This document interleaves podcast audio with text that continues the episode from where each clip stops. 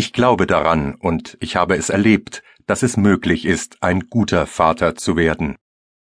Ich glaube, wir Männer müssen heute eine neue Art finden, Mann und Vater zu sein.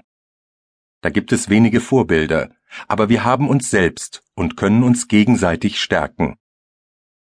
Ich war zu Anfang kein guter Vater. Im Frühjahr 1987 kam unsere Tochter auf die Welt.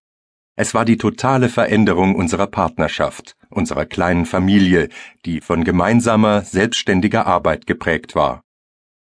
Jetzt war es unser Kind, worum sich alles drehte. Mit unserer erstgeborenen Tochter war es ziemlich einfach, ins Geschäft zu kommen. Sie hat sich angepasst, und ich dachte, so sind Kinder.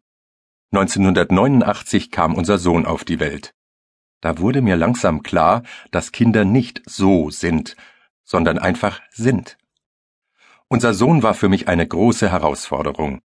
Er hat nicht einfach das gemacht, was wir von ihm wollten, sondern hatte bei ganz vielem seinen eigenen Willen, sein eigenes Tempo, seine Art zu sein. Diese eigene Art zu sein hat er verteidigt. Das habe ich bewundert und gleichzeitig hat es mich auf die Palme gebracht. Innerhalb von Wochen hatte ich mein Erziehungsprogramm, das ich von meinem Vater übernommen hatte und in den ersten zwei Jahren mit unserer Tochter gelernt hatte, durchgearbeitet mit verschwindendem Erfolg. Langsam spürte ich, dass wir das, was meine Frau und ich unter Gemeinsamkeit, Familie verstanden, nicht einfach durchsetzen konnten. Ich verstand, dass es um Biegen und nicht um Brechen ging. Und ich merkte langsam, dass ich mit dem Biegen, bei mir selbst zuerst, anzufangen habe. Es ging darum, meine Haltung zu Verantwortung und Gehorsam klarzustellen und entsprechend zu leben.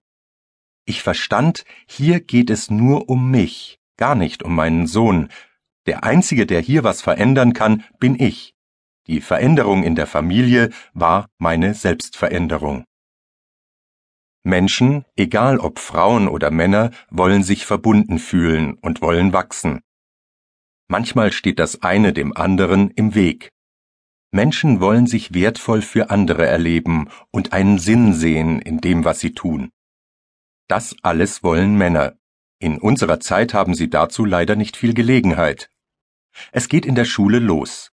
An deutschen Gymnasien haben wir seit Jahren 60 Prozent Mädchen und 40 Prozent Jungen. Der Grund dafür sind Lehrpläne, die eher weiblichen Schülerinnen leicht fallen, aber Buben teilweise benachteiligen. Quelle Remo Largo, Zürich. Besonders deutlich wird dieser Trend in der Pubertät.